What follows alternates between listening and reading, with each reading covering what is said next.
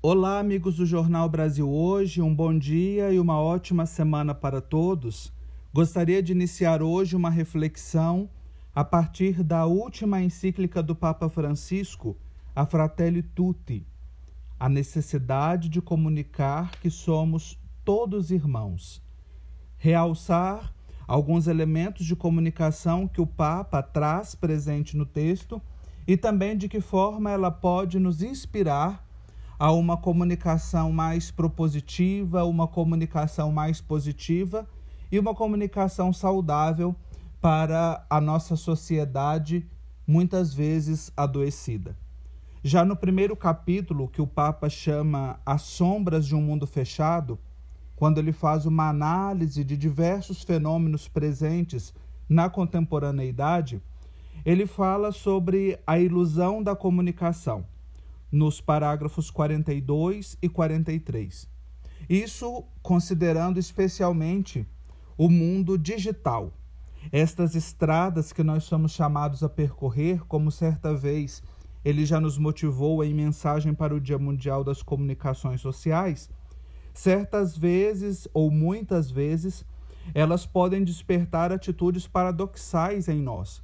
Às vezes, atitudes fechadas e intolerantes que, à vista dos outros, nos fecham em nós próprios.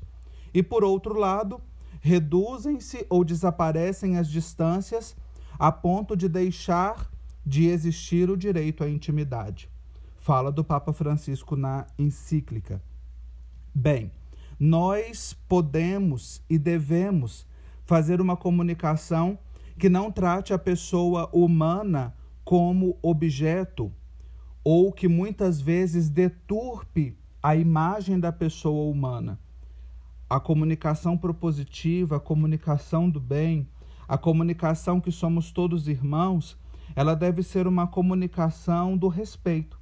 E o Papa aponta a gravidade que muitas vezes dilui-se o respeito pelo outro e assim, ao mesmo tempo, nós apagamos, ignoramos ou nos afastamos daquilo que é mais sagrado da vida humana.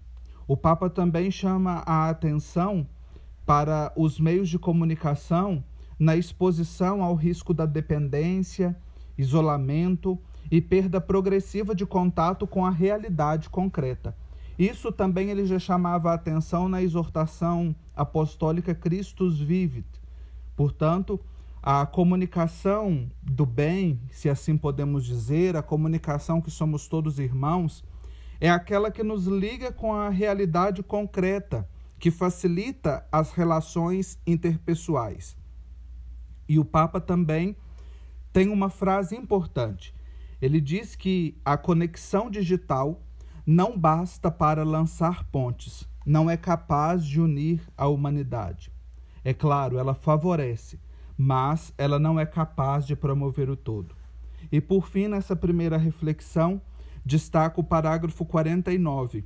O Papa nos coloca no risco de desaparecimento do silêncio e da escuta, transformando a nossa vida apenas em cliques e mensagens rápidas.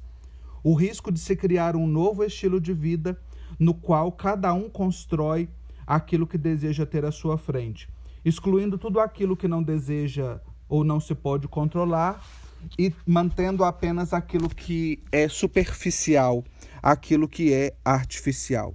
Portanto, comuniquemos que somos todos irmãos.